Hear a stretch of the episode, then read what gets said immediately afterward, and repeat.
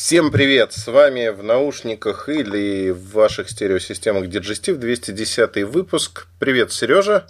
Привет, Эльдар. Сер... Это снова, здрасте, это снова мы. Да, это мы, два брата-акробата или один лом, другой лопата. Ну, в общем, что-то такое. 210 выпуск ознаменовался такими событиями, а, не побоюсь этого слова, имеющими судьбоносный характер. Это посещение Тимом Куком Китая и Индии – которая всколыхнула всю мировую общественность. Об этом обязательно поговорим. И э, вот сам, самые жаркие баталии были вокруг того, что сказал и что не сказал Тим Кук, и вообще, что он там делал. И что он имел в виду? А, ну, вот это вот в случае Тима Кука, это двусмысленно звучит, не побоюсь этого слова. Немножко затронем а, компанию Sony. Они там много чего рассказали про себя. А, что-то намеренно, что-то случайно. Наверное, может быть, поговорим про единорогов, компании единороги, те, которые оценивают Миллиардеры. миллиард долларов, и насколько это все применимо к реальной жизни с точки зрения того, что намечается тут много-много разных бэмцев. А, не знаю, в, как, ну, в какой последовательности, наверное, так и будем обсуждать. Начнем мы а, с Тима Кука как самого главного а, человека на планете – отвечающего за компанию Apple, президента Apple, не побоюсь этого слова. А даже шутить не хочется вот сейчас на эту тему, потому что, как говорят некоторые люди, шутки плоские, неинтересные, и вообще надо называть его по его а, роду занятий. Имени отчество.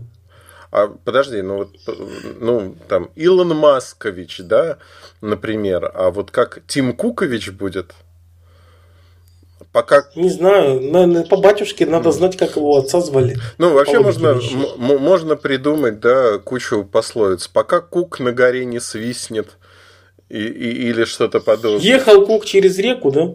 Видит кука в реке рак. Не, ну, в общем, ну, можем придумать много чего, но не об этом. Вообще, чтобы понимать контекст, это очень важно. Тим Кук очень космополитичный человек – во всех смыслах этого слова. Потому что ну, я к своей мадам Заде никого не пущу в принципе, а он космополитичен, и ну, это его личное дело, да, мы это не обсуждаем.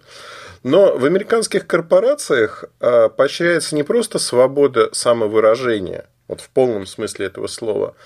К сожалению, в американских корпорациях они это отрицают, у них э, семинары на эту тему. А, я вот сейчас э, зачитаю семинар в а, корпорации на букву А, из нескольких букв проходил. Американская корпорация представлена по всему миру.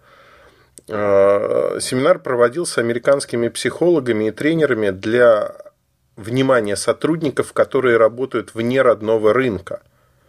То есть вне родного американского рынка. Темы, которые затрагиваются на этом семинаре. Как не показывать чувство превосходства над коллегами из той страны, в которой вы работаете? То есть, как не показывать, фактически, как маскировать это чувство превосходства. То есть, никто не обсуждает, что оно есть. Слушай, я почему-то вспомнил старую поговорку насчет того, что американец чувствует себя в любой стране мира, как москвич чувствует себя в любом городе СССР. Ну, фактически так вот, оно вот и есть. С тем самым чувством. А они искренне верят в то, что у них все вот так как-то. И они несут свет, воду и бусы стеклянные всему миру. Вот. Э, с этой точки зрения, наверное, э, Apple здесь не исключение, это просто такой характерный, качественный пример, потому что помимо Apple абсолютно такое же отношение плюс-минус было в компании Motorola в свое время, в Cisco, в других компаниях. То есть они реально если говорить именно про менеджмент, считают, что они семи пядей во лбу, они лучше знают, как весь мир устроен. При этом, как, э, ну, вот с точки зрения географии, у них не всегда все хорошо. Ну, вот, ну, вот бывает так. Потому что э, общеизвестный факт, что с географией у американских политиков и топ-менеджеров плохо, в принципе – ну, в частности, у меня один знакомый, э, американский топ-менеджер, очень знающий, закончил он в свое время Кембридж, по-моему. Ну, то есть, вот, вот грудь в медалях, как в регалиях. А, ты знаешь, он а, ну, любит смотреть мир, путешественник, ну и по работе ездит много. Вот. Он меня убеждал, что Афганистан – это бывшая провинция Советского Союза. Мятежная. Ну, вот они подняли мятеж, и туда были введены войска. А за это, значит, в 79 году, у него с датами причем все хорошо, а за это, значит, вашу Олимпиаду 80-го года бойкотировали. Я говорю, ну подожди, а сколько было республик в Советском Союзе? Он говорит, ну я точно не помню, но кажется 15. Я говорю, слушай, и число правильное, но Афганистана там не было. И вот тут он выдает мне фразу. Ну, слушай, ты не прав, говорит он. Ну, смотри, во-первых, все оружие у него советское. Так, так. Ну, кроме стингеров, которые поставили мы. Я говорю, ну, ну наверное. Говорят они все на русском языке. Я говорю, подожди, подожди, а как... Слушай, это он с фильмом Рэмбо, может, перепутал. В третьем Рэмбо там как раз Афганистан был. Нет, ты знаешь, пока ты с этим не сталкиваешься, тебе кажется, что все нормально. Но как только ты начинаешь копаться вот в этих местах, а, есть а, очень неплохой подкаст «Глав радио онлайн», «Глав тема» сейчас, и там один из ведущих – Зиновьев рассказывал о том, что американский сенатор а, искренне верит, что Китай граничит а, с западной границей России. Ну, то есть через, через море, видимо, как-то граничит и там... Ну, в, в общем... Как, как-то земля как-то круглая. Ну, наверное, да, как-то так вот подносит их к нашим границам. А если говорить про вот эти все перлы, они а, смешные до момента, пока ты с ними в жизни не сталкиваешься. Теперь представьте мизансцена. Большой начальник приезжает в Индию, то есть самый большой начальник. А в Индии а, все выстраиваются... Ну, это выглядит примерно знаешь, как я, наверное, напишу свою встречу в свое время с президентом Сони Эриксона в Москве. Э, у меня с ним были всегда очень хорошие взаимоотношения. Ну, такие полуприятельские, полудружеские. Вот он приезжает э, в одной из гостиниц, хороших гостиниц города. Э, у нас есть время, там, час интервью. Интервью выглядит примерно так. Обеденный зал, посреди которого стоит стол, не окруженный ничем, два стула – а переводчик, который был нам не нужен, то есть его стул стоял, ну, такой маленький столик. А дальше э, в этой комнате больше нет ничего, ну окна есть. Выстраивается весь состав вот с главы представительства, заканчивая там менеджером по маркетингу, человек 10, они как на линеечке встают вдоль стеночки, и вот этот час, весь час, пока идет интервью, пока мы общаемся, они стоят вдоль стены. И как мне потом сказал человек, мне был, ну, он говорит, я понимаю, что это работа, понимаю, но мне было настолько неудобно, что они стоят. А у меня было второе интервью. Ромка Дорохов до этого первое брал. И э, вот люди стояли два часа, они показывали преданность компании, руководителю и прочее, прочее. Ну, то есть вот, чтобы... И это происходит везде так. Ну вот хотим мы того или нет, это абсолютно... Это, по-моему, у японцев как-то больше принято такие штуки. Нет, церемониалы. слушай, и у американцев, и вообще везде. Перед начальством лебезят в любой стране мира. Я знаю, просто... что корейцы, корейцы очень сильно лебезят по части того, что на корпоративах, если ты не накидался пьяный совсем, то ты, значит, не уважаешь начальство.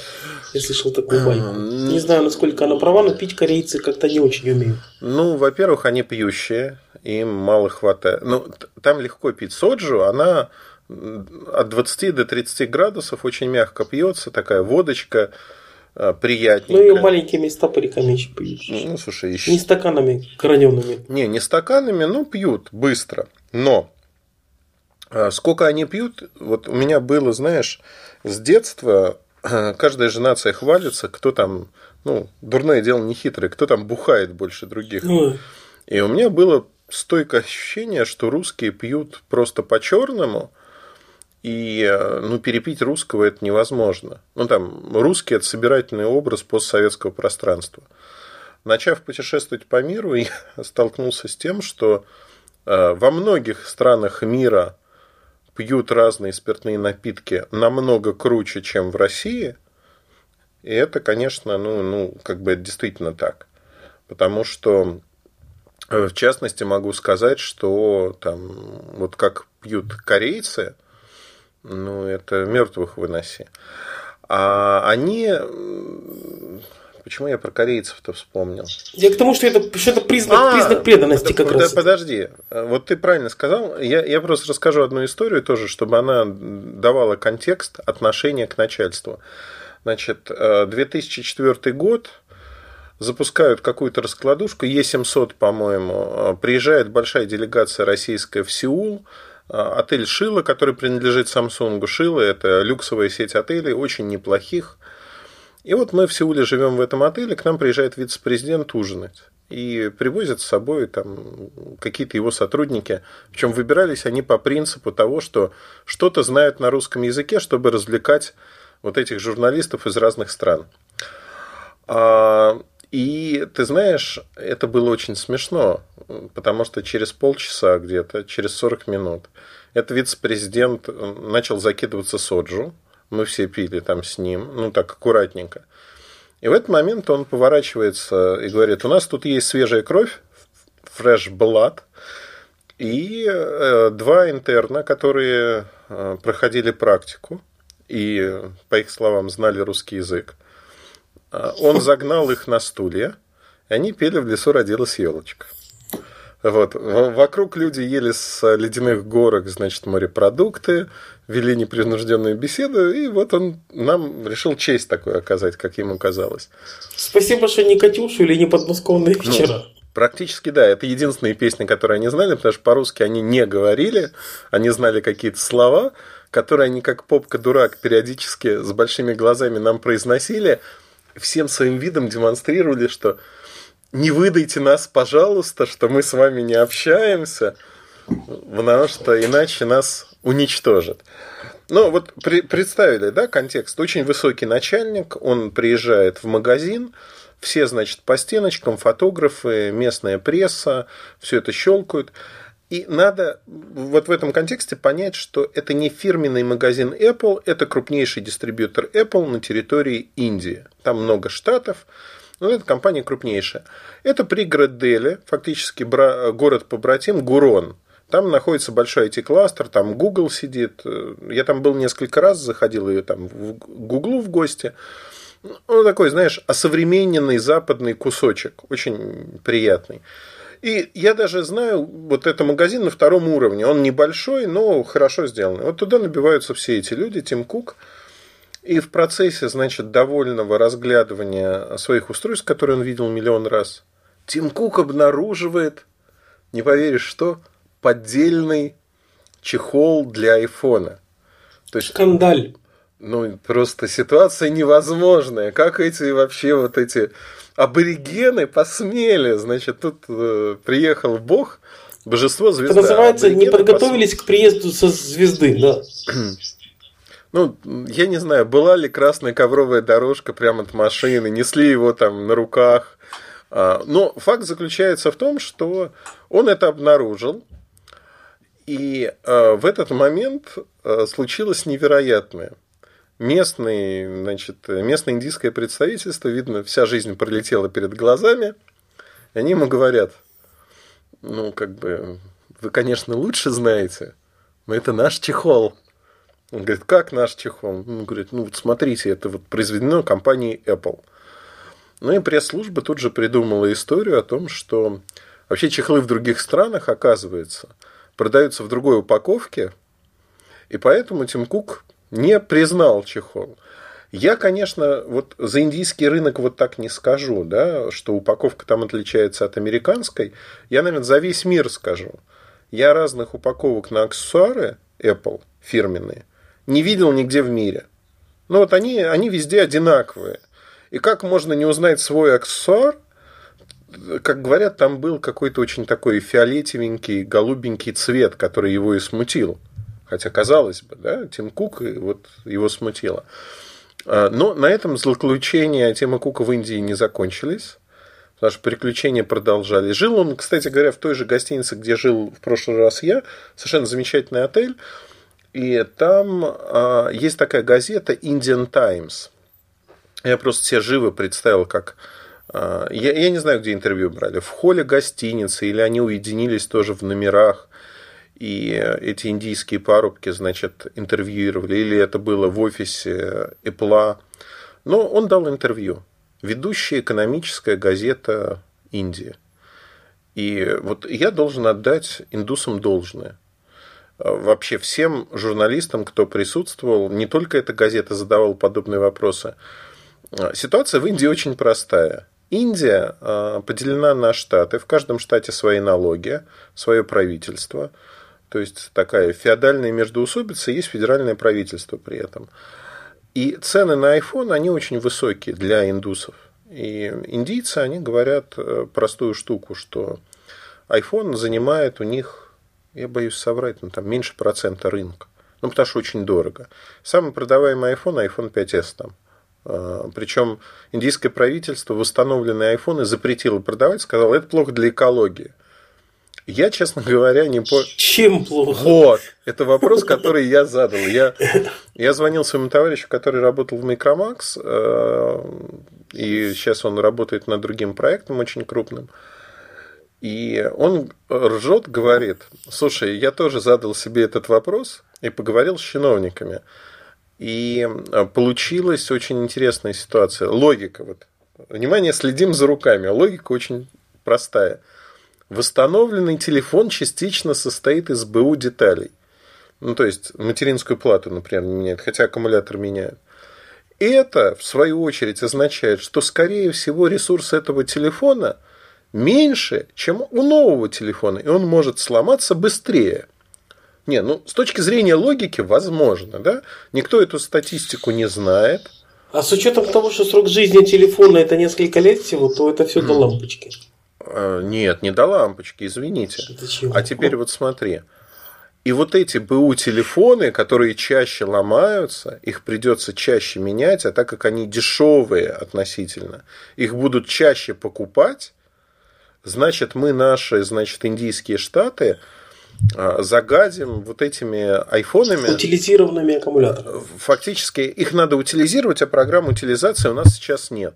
И у нас эта проблема, не хотим превратиться в Китай, где выжженная земля. Ты знаешь, э, мне это, мне это напомнило вот чиновников со всего мира. Потому что там есть какая-то общая логика, она прослеживается. То есть это не просто вот мы сказали, вот, что будет так и все. Они же объясняют это. От этого еще смешнее, когда идет объяснение, ты понимаешь, что они от этого не просто далеки, они не понимают, что они обсуждают. И это смешно. А вот, но Тим Кук приехал туда, чтобы поднимать, значит, Apple, и, и вот самый главный вопрос, который ему задали, ему задали вопрос, почему так дорого? Ну вот смотрите, в США это стоит условно столько-то, а у нас вот столько-то. Там у вас 600 долларов, у нас 850. Ну или там 800. И Тим Кук сказал, да, конечно, ну вот есть разные налоги в разных странах, а я хочу сделать так, чтобы ну вот, это стоило как в США. Я буду стараться это сделать.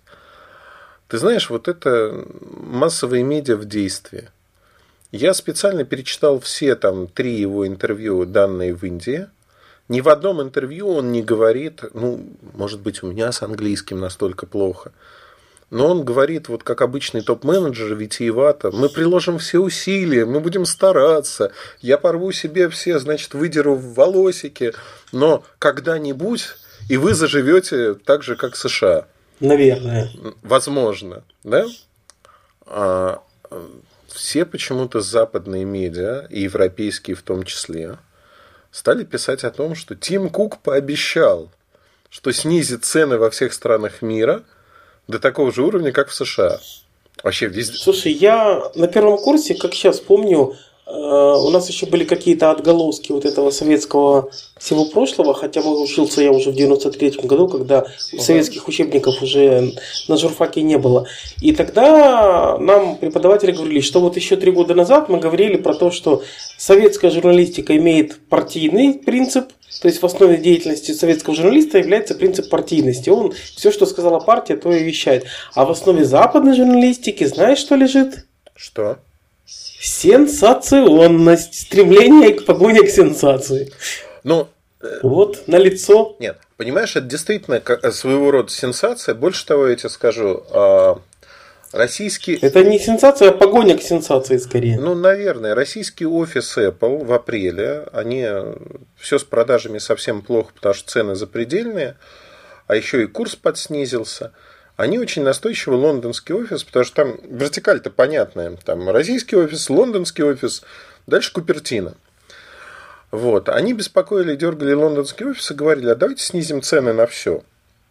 Но мы же можем, у нас же там вот это маржа сейчас у Гуго и Гигей, а так вот мы снизим цены, и люди придут, люди снова, будет не 7% рынка в штуках, а 8. 10, например, да, а, а это принесет, у них даже расчеты были, это принесет нам столько-то денег.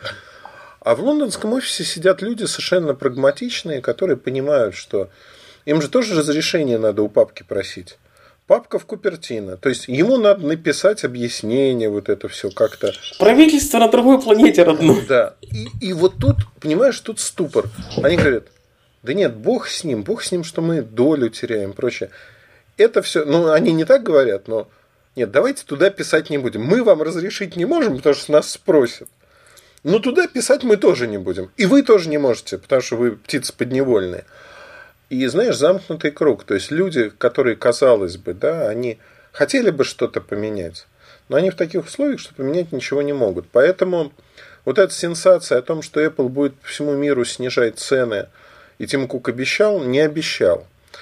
А обманутые ожидания, ну, наверное, съедят, выплюнут, и все будет хорошо. Но самое главное заключается в другом с компанией Apple, что ведь после объявления прошлых результатов Apple очень умело любит и умеет манипулировать прессой.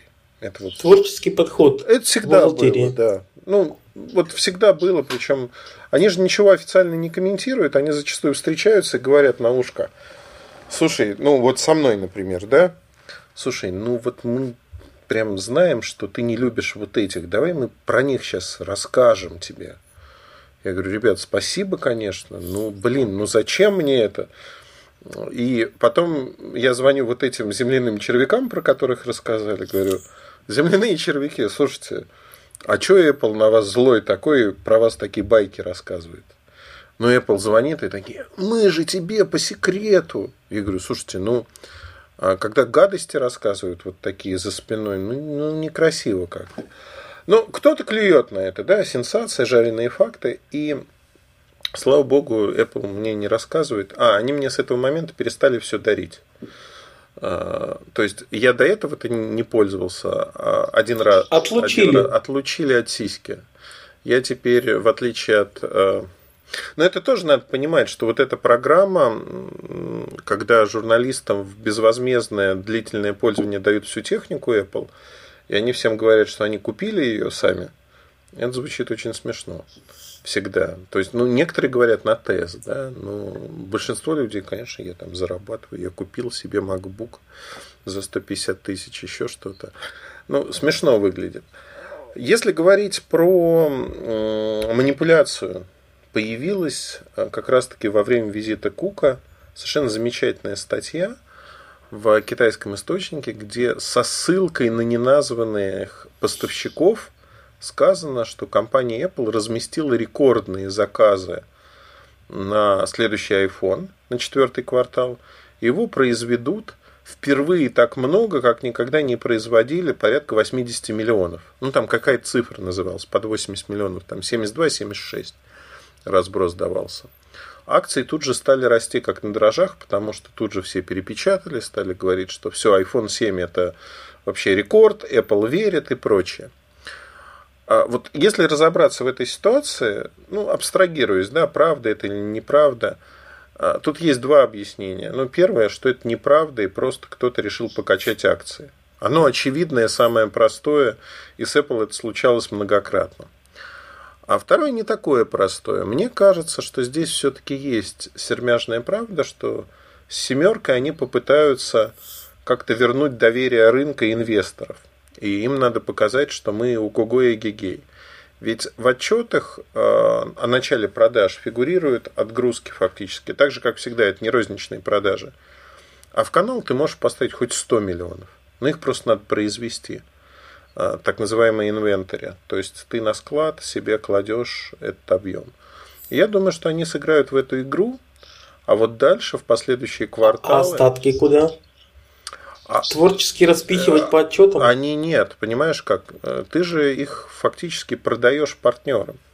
То есть ты их отгрузил, продал, произвел, продал. А вот дальше партнеры просто в последующий квартал не берут столько, сколько они могли бы взять. Ну, то есть это же творчество в чем заключается? Ты можешь фактически отгрузить ну, ты знаешь, что за три месяца ты отгрузишь условно 50 миллионов айфонов. А теперь смотри, ты можешь сказать партнеру, что партнерам, что давайте я вам а, изначально дам больше их, но вы на четвертый месяц возьмете просто их меньше, чтобы в отчетности показать мне. И все партнеры согласятся. Но это не значит, что рынок увеличился или еще что-то. Вообще, мне вот эта история, что происходит вокруг Apple сейчас, она очень напоминает Моторолу до боли. А почему Моторолу? Потому что Моторола в свои последние там, годы существования такого более-менее стабильного, там появились завиральные идеи. А завиральные идеи с точки зрения того, что там было руководство, а, родственники основателя компании. И фактически они рулили это, ну вот как Майкл Делл.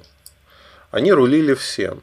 И все было хорошо, там плюс-минус. Когда приходили какие-то наемные топ-менеджеры, которых наняли, чтобы они говорили, как правильно, им говорили, слушайте, успокойтесь, мы уже существуем столько лет, и все вроде как хорошо. И в момент, когда все стало нехорошо, у них а, появилась супер идея. На самом деле супер идея, опередившее время, они решили запустить Iridium спутниковую связь. И они же ходили по инвесторам, они ходили по медиа и говорили, что, слушайте, Моторола изобрела себя заново. Вот все, что было до этого момента, это все было подготовкой к большому взлету. Вот мы сейчас всю Землю покроем спутниковыми телефонами, они будут дешевыми относительно. И в любом месте. И э, им же поверили. То есть им поверили, что вот сейчас акции стали расти. А дальше? А Iridium это проект Motorola был? Я да, Motorola. Там Motorola участвовала на паритет, ну то есть она была движущей силой, и на паритетных началах там еще и ряд компаний участвовал, кто вложил деньги. Но а, по тем меркам, по меркам того рынка, вложения не были гигантскими по меркам современного рынка. По меркам того рынка они были очень большими. Такого феерического провала, скажем так, рынок еще не видел. Там просчитались практически во всем. Но из-за чего это проистекало? Это проистекало как раз-таки из уверенности людей, которая подкреплялась другими людьми. Когда ты приходишь на встречу, ну, например, да, ты нанимаешь аналитиков. А, тут же, возможно, несколько вариантов работы. Ты можешь прийти как аналитик и сказать, ребят, ну вот тут есть слабые места – Вообще проект э, ну, не стоит делать, потому что лучше в Вегас промотать деньги, сфотографироваться и сэкономить. Получится лучше. А есть вариант, когда люди реально даят компанию. То есть они приходят и говорят, гениальная идея. Давайте я годика два-три буду вас консультировать, как эту идею гениальную воплотить в жизнь. И вот начинается доение компании. Мне это очень не нравится всегда, и э, там та репутация, которая у меня есть в узких кругах, где я работаю, они вот все, где, к чему я приложил руку, так или иначе, на 80% это один, ну, практически одна-две встречи, когда надо вот окинуть взором то, что делали другие люди, насколько это правильно, неправильно. Вот. Но вот подход сам, сам подход, люди хотят слышать приятно, они не хотят слышать, что они там, условно говоря, дураки и сделали все не так. Причем это же не критика, что ты сам дурак. Это как раз-таки подробный фактический разбор полетов, почему, а, какие слабые места есть. Когда ты встаешь на позицию а, конкурента или самой компании, показываешь эти слабые места, где может быть затык – не с точки зрения не только продукта, но и денег, cash flow, который он генерирует. Это очень важно, потому что часто... Ну, оценки рисков это же для бизнеса обычная ситуация на самом деле. Просто кто-то его как-то очень близко к сердцу воспринимает, наверное, и не хочет слышать чего-то. Ну, ты понимаешь, как бы оценки рисков, они проводятся тоже по-разному. То есть можно оценить риски так, что тебе говорят, это как лотерея, в которой ты всегда будешь выигрывать. Ты говоришь, да, я хочу так Это... Конечно, я хочу такую лотерею. Не, ну, ну это правда, да, то есть беспроигрышная лотерея. А вот, а когда тебе приходит какой-то... У меня такое ощущение, что все клиенты Мавруди именно так себя и да, вели. Да, да, именно так. Ну, это же как бы понятно, почему. Никто не верит из нас, что именно с нами произойдет что-то неправильное. Мы все знаем, что у нас все будет хорошо. Вот обманут кого-то другого. Кто будет после нас идти? Да, причем, ну, знаешь, вот это обманут кого-то другого меня, конечно, умиляет. И топ-менеджмент, они такие же люди. Абсолютно люди. Вот, вот знаешь, тоже... Только с золотыми парашютами. Ну, это само собой. И с зарплатами совершенно другими. Очень часто э, есть такое частное мнение у многих людей, что, ну, что вы там говорите? Вот смотрите, у этого человека зарплата условно 10 миллионов долларов ежегодно. То есть он почти по миллиону долларов ежемесячно получает. Ну что, вы считаете, что люди такие дураки, что они платят такие деньги, а он что-то не видит? Он наверняка что-то видит и понимает. Это вы не понимаете, а вот он понимает. И э, инвесторы, которые вкладывают в пустышки, абсолютные пустышки, деньги, они тоже как бы складывается ощущение, что что-то понимают. Причем вкладывают деньги свои, не чужие зачастую. Это десятки, сотни миллионов долларов. А, в РБК сегодня была статья про компанию Единороги. Это компания, которая стартапы, капитализация миллиард и, как правило, один продукт. И там а, было из одного венчурного фонда человек, было очень интересное высказывание что для многих это стало самоцелью, чтобы компанию оценили не в 800 миллионов, а в миллиард. Ну, то есть это круто. Э, и он говорит о том, что, ну вот смотрите, Google, например, они выходили на IPO, когда оценки миллиард не было. Они стали стоить столько намного позже. И второй момент, что э, сегодня на рынке, если говорить про стартапы, за последние несколько лет появилось стартапов э, больше 500. И каждая из этих компаний э, имеет капитализацию больше миллиарда. То есть там полтриллиона долларов. Но реальная стоимость этих компаний, она э, вряд ли превышает даже не 100 миллиардов, а 10 миллиардов на всех, да? То есть простая арифметика, да, если в лоб решать. Вот представьте себе 500 миллиардов долларов, полтриллиона долларов. Кто-то оценил эти компании как-то, да? Э, не факт, что вложили все... Ну, это, по-моему, как, как бум доткомов, да? который был в 2000 да. Когда пузырь надувался, Конечно. надувался, рынок перегретый, все же говорят. Конечно, пузырь. Э, не факт, что вложили полмиллиарда, потому что оценки, они строятся не так. Кто-то вкладывает кусочек, а другой нет. Но, допустим, даже если в эти компании вкачали 50-60 миллиардов, это говорит о том, что, в общем, из этих 50-60 миллиардов 40-50 миллиардов, они исчезнут, они сгорят, потому что там, ну, это рулетка фактически. И компании, ну, это вот к вопросу о размышлениях, что люди верят, что там какие-то суперумные головы сидят, которые все знают, все умеют. Это не так, к сожалению.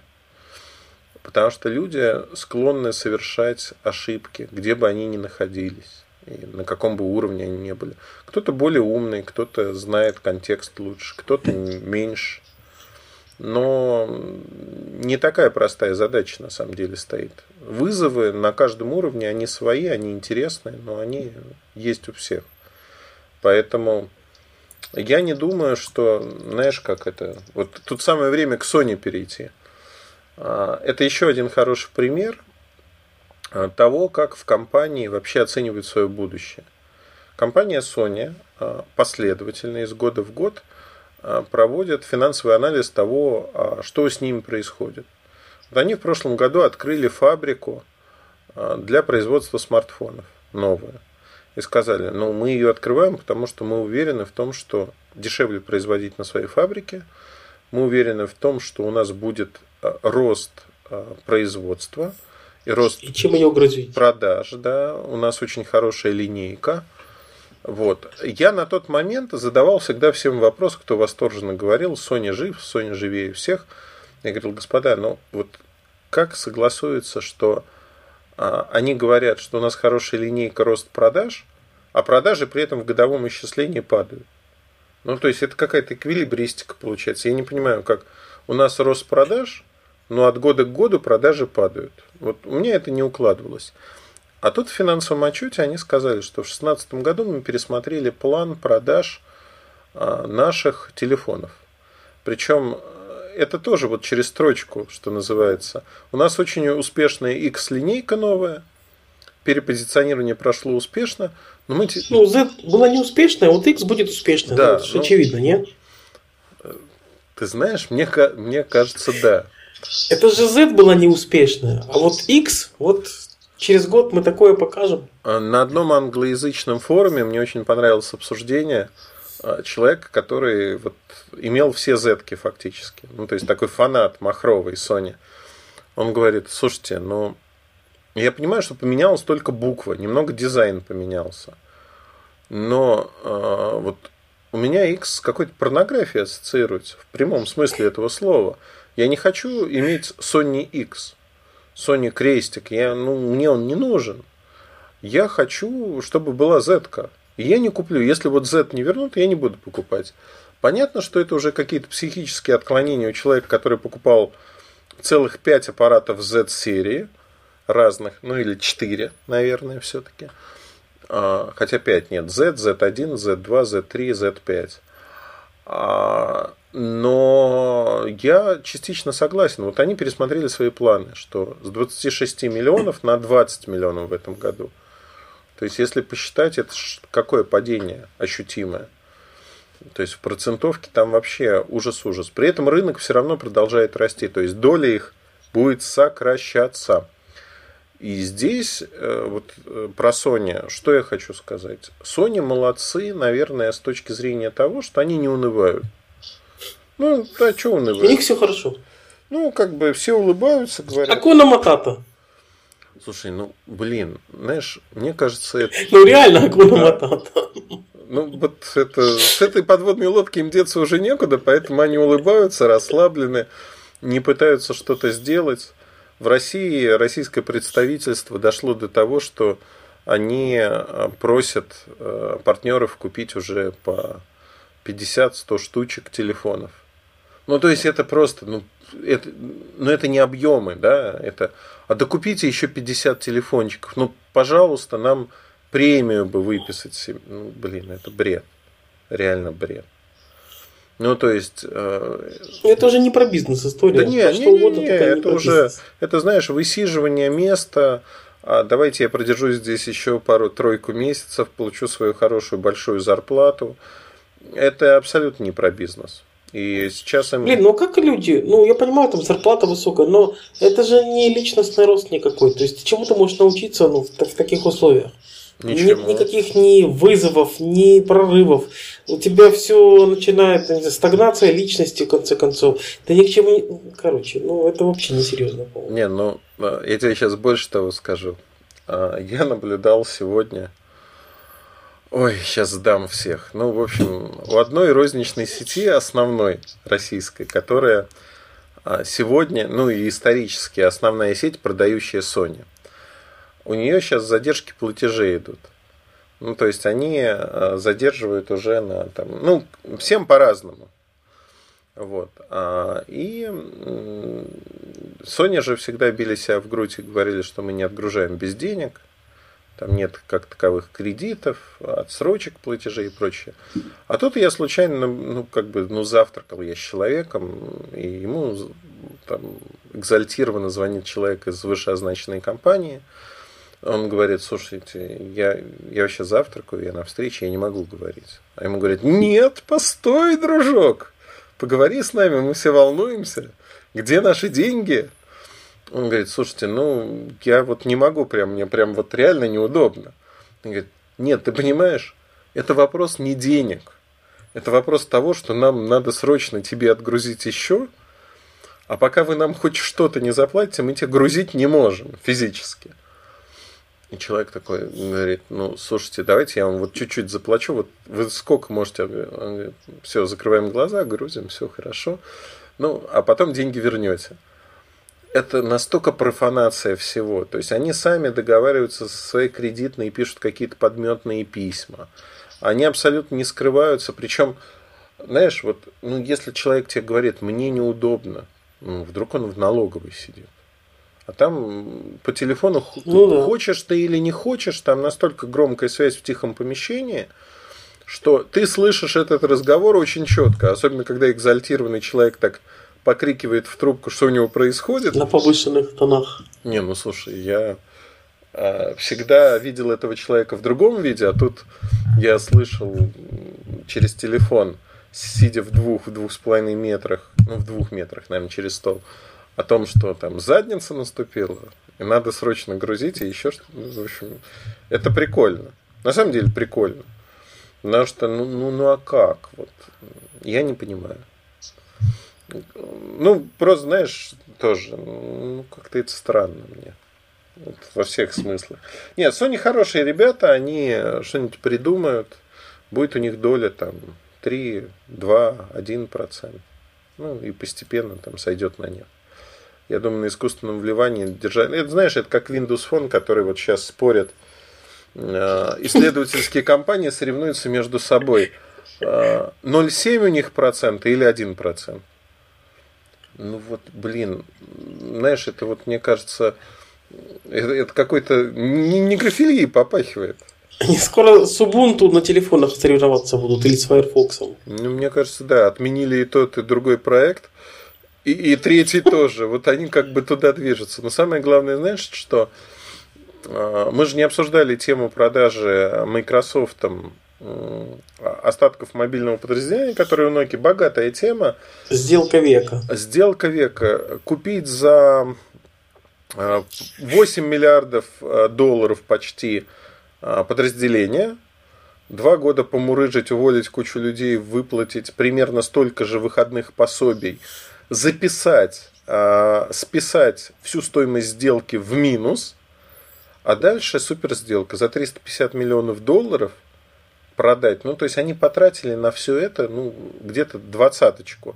И вот 350 миллионов извлекли.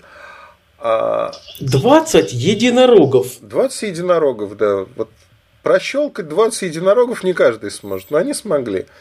За 350 миллионов Foxconn продать кнопку, патенты и прочие вещи. А дальше, э, вот, вот дальше просто феерическая история. Потому что еще объявления официального не было. Если оно будет, это будет вдвойне смешнее. Когда в Microsoft осознали, что они продают кнопку, о чем они кричали на каждом углу, что кнопочные телефоны это прошедший век, они нам не нужны, продавая по 20-30 миллионов штук, Неожиданно нашли светлые головы, которые сказали, слушайте, кнопочные дешевые телефоны с надписью Microsoft – это шикарный продукт, который популяризует наш бренд. Это дешево, это вот реклама. На новых растущих рынках. Естественно. Индийском, например. И светлая голова какая-то сказала, ну мы же продаем кнопку, мы же не сможем ее использовать, там S30 платформу от Nokia. Как же? Нам нужна своя платформа. И ты не поверишь, они ее разработали. Свою платформу для кнопочных телефонов. И у них есть даже свой кнопочный телефон прототип. Так, подожди, если они прямо сейчас ее уже разработали, значит они параллельно готовили сделку по продаже и параллельно разрабатывали платформу? Так Это точно. же не делается за два дня. Так точно. Я не, я не устаю поражаться оптимизму этих людей. Знаешь, называется, у меня отняли игрушку в виде подразделения Nokia. Но я же вбухаю корпоративные деньги в то, что создам свою игрушку. И дальше буду с ней, значит, там а-ля улю гони гусей. Я это вообще не понимаю. То есть, знаешь, вот а, мне задают иногда читать... Левая рука не знает, что делает правая. Ну, какая-то из них жалкое подобие другой какой-то руки, видимо. Я не знаю, там левый, правый, но в общем, что я хочу сказать? Ну, они реально занимаются анонизмом. Ну, по-другому не сказать. Трать... Не, главное, что тратить свои деньги-то. Это как бы на здоровье. А успешная компания в софте может э, себе позволить вот эти такие выкрутасы. Но... Ну, Nokia-то объективно жалко. Вот пускай Слушай, тратили бы свои ну... деньги, но завалили, блин, лучшую компанию на рынке. Ну, реально. Ну, в рекордно сжатые сроки. В рекордно сжатые сроки. Причем, что самое э, смешное, но ну, Nokia была слаба тем, что она позволила это сделать. Знаешь, я все время представляю, когда там в, ком- ну, видимо, да. в компании с друзьями общаемся, Я говорю, знаете, Nokia почему-то вела себя как э, такой приличный рыцарь, который все делает по правилам. А против него вышел простолюдин, который посмотрел на все эти рыцарские вещи, там лежачих не бить, еще что-то сказал. Да ну нафиг, главная победа. Отфигачил его со всей дури. Ну и тот такой говорит, ну это же не по правилам. Тот говорит, победителей не судят. И разрушил. Но вообще идея же была очень простая у этих ребят. Идея была в том, что а давай мы сделаем э, так. Мы создали гениальный продукт. Это тоже, кстати, американский стиль управления. Они сами себя загипнотизировали, что у них Windows Mobile, Windows Phone гениальный продукт. Его тогда на тот момент даже не было как такового. У нас супер гениальный продукт. Со... Ну как, он был, только он был в будущем, ну, в следующем году. В будущем, да, как, как, как всегда, да, в будущем. То есть, знаешь, это сели на заваленке Стив Балмер со своими топ-менеджерами и нарисовали картинку светлого будущего. Причем на самом взводе они друг друга убедили, что вот сейчас я сделаю вот это, это, это, и у нас будет гениальный продукт, который все не смогут... Не developers, developers, developers. Да. И самое главное, что они себя убедили, что iPhone полный отстой уже в тот момент, Android вообще не конкурент. И через полгода после того, как они себя убедили, у них еще не было системы готовой, они в Редмонде э, похоронную процессию устроили для всех, для BlackBerry, айфона. Реально народ развлекался тем, что заказали катафалки, с косами в балахонах ходили, гробы там несли. Не, я помню эти фотографии, да, летали по интернету. Это уже тогда было смешно. Не, ну, понимаешь... А сейчас это вообще уморительно выглядит. Но, но самое-то главное, это же не враги заказали, они сами. Они сами это сделали. Они без врагов справились с этой историей. Сережа? Да-да, я здесь. А, ты здесь просто у меня... Ты такой пиксельный стал на картинке. Угу. А, у нас Skype вообще работает, я хочу сказать, ну, не только у нас, наверное. Мы с Сережей переписывались тут на медне давеча вчера, обсуждали, когда писать подкаст будем. И проходит, проходит сутки, Сережа говорит, это я тебе вчера писал. Я такой обалдевший залезаю, думаю, ну, ну, понятно, что вчера было. Я так понимаю, что до Сережи наша переписка дошла примерно так. То есть я написал Сереже, как ты там вечером записать, отправил. У меня оно отправилось, но до Сережи не дошло. Потом дошел кусок, вот уже, где мы все обсудили, и потом то, что я написал изначально, снова дошло уже на следующий день. Ну, пакеты сутки просто гуляли по планете. Ну, видимо, кто-то внимательно расшифровывал кириллицу. А вдруг там про Microsoft что-то. Но вообще вот эти истории, они э, истории про людей, не про компании. Вот все, что мы сегодня в подкасте обсуждаем, это исключительно про тех людей и про их решения, и про то, как это воспринимается нами, то есть вот людьми обычными э, или не очень обычными, альтернативно одаренными, просто одаренными богатыми и бедными, плачущими и смеющимися. Я даже не знаю, что сказать. Этот длинный синонимический ряд можно бесконечно продолжать. Ну, я все время на эту тему вспоминаю анекдот про обезьяну. А если я умная и красивая, что мне разорваться, что ли? Да, как-то обезьяна. Yeah. А, но действительно, вот если посмотреть на все происходящее, оно попахивает, скажем так, тем, что очень часто люди покупаются на красивую картинку. Например, о, о, давай. Кстати, э, вот проясни еще момент вот насчет того, что э, купили это кнопочное подразделение две компании. Потому что у меня осталось ощущение, что это купила дочка Foxconn. При этом на сайте Nokia написан пресс-релиз о том, что там финская компания со штаб-квартирой Финляндии.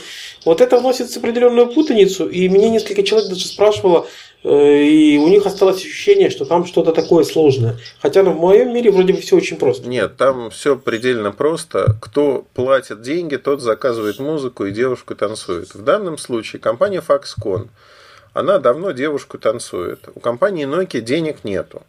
Как таковых у них все проблемно. У той Nokia, которая осталась, да, а Nokia вот на днях буквально они объявили о очередном транше они уволят 15 тысяч человек по всему миру. То есть с деньгами... Ну что грубо? Это не увольнение, это реорганизация. Ты знаешь, как сказал один HR, мы даем этим людям новую возможность реализовать себя в другом месте. Да, да, да. У меня тоже есть знакомая, которая HR в Nokia работала. Вот она то же самое говорит. Ну вот видишь, они дают людям возможность сбежать из этого плена. Единая школа. А, но самое главное, пожалуй, здесь в том, что Foxconn оплачивает всю эту историю. А Foxconn, э, как марка, неизвестен обычному потребителю. Ну, Foxconn даже неправильное название, надо называть, наверное, Honhai Precision. И Honhai неизвестен э, обычному потребителю, он вообще не понимает, что это такое. А дальше происходит очень смешная штука, что на сегодняшний день они покупают же не патенты, это все не нужно. Они фактически марку берут. Чтобы на марку не повлиять, плохо, что это китайцы. То есть вот есть же китайцы, Meizu, Xiaomi, они хотят быть европейцами. А чтобы... Той самой Nokia, да, вот, вот той самой, вот, про вот, которую вы все помните. Да, та самая Nokia. Миллиард людей на планете. Поэтому они создают подставную фирму э, HMD. Э, фактически подставную, она принадлежит Foxconn там, в большей части. Там есть доля небольшая. Ну, то есть это как Meridian Telecom имеет офис в Лондоне. Ну, да? фактически, да. То есть это действительно компания, которая базируется в Финляндии. Она зарегистрирована в Финляндии в Евросоюзе. Это компания, которая принадлежит Foxconn большей частью. И Foxconn вливает в нее деньги. В качестве... А, там вообще очень смешно. В качестве руководителя этой компании – они взяли бывшего сотрудника топ-менеджера Nokia, который занимался долгие годы организацией цепочки поставок компонентов, следил за производством, добивался экономии. Все эти годы он работал отнюдь не в Microsoft, он работал в Foxconn, и для Foxconn организуя вот именно то же самое, что он делал в Nokia, делясь своим опытом. А еще э, как бы кирпичик в эту головоломку очень смешной – Э, компания была куплена компания Wizings, э, которая Nokia, которая делает за 150 миллионов долларов, по-моему, которая вот умные шагомеры выпускает, весы, Wi-Fi, ну и вот всякую эту требуху, аксессуарику умную. А я все думал, ну вот как же они денег нашли на это? Ну, то есть у них сейчас вот такая ситуация прочее. А потом все сложилось. Nokia купила эту компанию на ту же самую прослойку фоксконовскую. Это явно фоксконовские деньги. То есть Foxconn чужими руками сейчас собирает э, самые перспективные направления в некую компанию и дальше будет воевать на этих рынках с другими производителями. Но при этом он нигде публично не говорит, что да, это мы Foxconn, это мы вот кинулись. Кто знает, тот знает. А кто не знает... Ну, таких больше подавляющее меньшинство. Конечно. О, как я сказал, подавляющее меньшинство. Красиво, как завно. знаешь, это меньшинство, которое подавляет. Ну, а вот, слушай, опять ты к Тиму Куку вернулся невольно меньшинство, которое подавляет. А, вот смех смехом. Я тебе хочу сказать, у меня сегодня было, что называется, а, вот как ты думаешь, ну ты же знаешь, а, Джулиан Ассанж, он сидит в посольстве Эквадора, или сидел, или все еще сидит. Угу. Не знаю, ну не. Вроде еще там. Ну, неважно. В общем, человек, который не, не может выйти из посольства. А когда Сноуден сбежал и осел в России, ну, я как-то так на уровне тоже стереотипов представлял, что он, ну, скорее всего, где-то сидит на подпольных, значит, дачах, КГБ охраняет его постоянно, еще что-то. Сегодня в одном из неплохих ресторанов Москвы, в центре города, а, я пришел, занял столик просто, ну вот мне везет, что называется – сидела русская девочка, которая общалась с э, каким-то иностранцем. Ну, сидел иностранец парень на каком-то ломаном русском общался с ней. Э, периодически переходили на английский язык. Я в разговор не слушался, ровно до момента, когда ко мне не пришли и так, знаешь, не наклонились и сказали, а ты рядом со Сноуденом специально сел? Я говорю, Я так оглянулся, говорю, где? Говорит, «Да вон же сидит. Слушай, реально, когда сбоку заглядываешь, Сноуден. И я в этот момент понял, почему народ так оглядывается, смотрит, он это или не он. Но мне кажется, что вот я к нему не подошел. Но я знаю теперь две подробности, которые про Сноудена не знает никто. Я вот сейчас расскажу. Может быть, знает его мама, девушка, еще кто-то. Но он, вот девушки что-то... Это был не интервью. У него родинка на левой щеке. Нет, это был не интервью. Он, оказывается, умеет водить. У него есть лицензия пилота самолета а, какого-то бомбардия, который а, стоит, самолет стоит 45 тысяч долларов или что-то такое. Вот я в этот момент просто отключился, потому что ну, у нас свой разговор был, там просто периодически что-то проскальзывало, никто не вслушивался специально. И я вот себе отметочку в голове, что надо посмотреть, что за самолет стоит 45 тысяч всего лишь. И где его такой купить?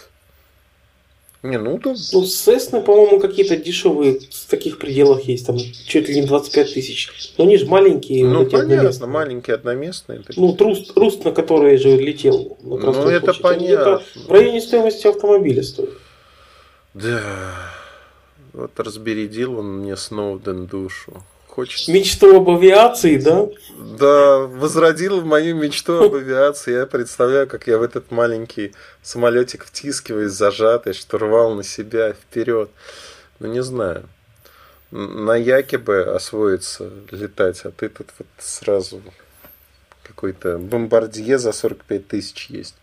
Ну, не знаю. В общем, был это Сноуден или не Сноуден, фиг его знает, по большому счету. Подойти к человеку и сказать так это, Сноуден, вы ли это? А вдруг там в кустах сидели охранники, которые бы тут же кинулись отстреливаться, уводить и еще что-то. Хотя, ну, тоже, вот смешно, да? Угу. А, у нас вообще сегодня подкаст получился про, как это правильно сказать, я даже не знаю, какое обобщающее слово здесь может быть вообще. Про людей.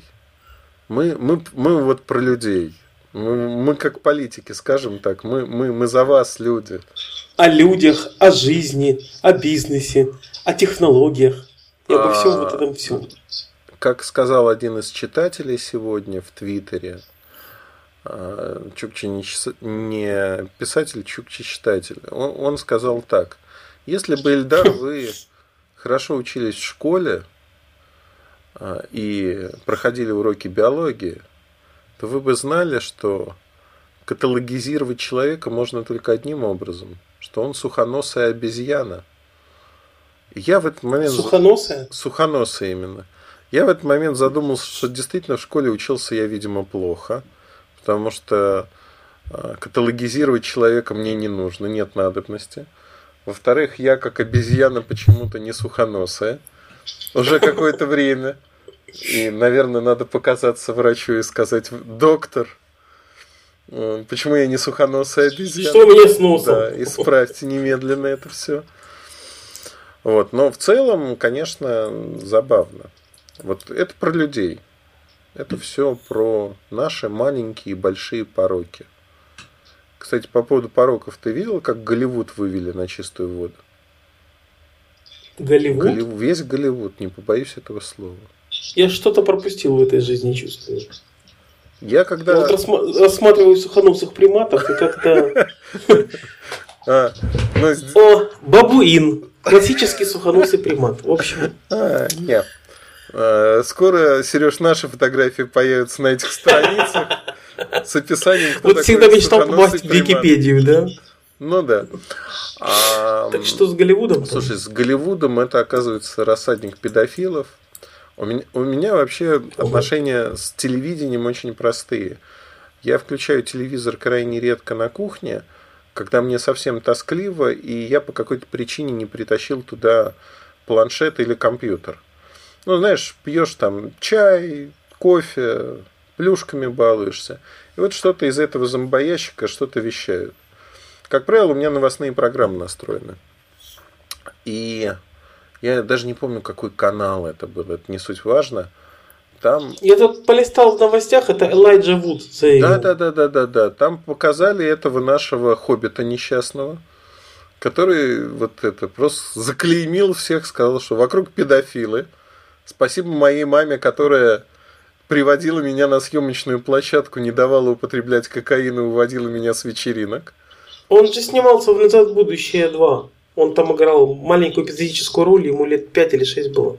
Ну вот видишь, мама его с 5-6 лет уже уводила с площадки от плохих дядь. А он э, не на своем опыте. Он на опыте, э, видно, тех, кто с ним поделился, рассказал вот про все то, что там плохое происходит. И вот в этом сюжете показали там трех, четырех, пять, не помню, уродов, которых ну реально посадили за это. Ну их же посадили. И вот этот общий вывод, что весь Голливуд, он вот такой, ну вот мне он не понравился совершенно, потому что я сколько раз был в Голливуде, столько раз... Э, он, он действительно не такой. Он другой. Но он не такой. Не настолько такой, Это называется у каждого из нас свой Голливуд. И в душе, и вокруг. Ну, ну, в общем, не знаю. Это вот обобщение, которое, к сожалению, очень часто и журналисты, и не журналисты, и пропагандисты делают и говорят, вот смотрите, это все плохо. Давайте избегать обобщений.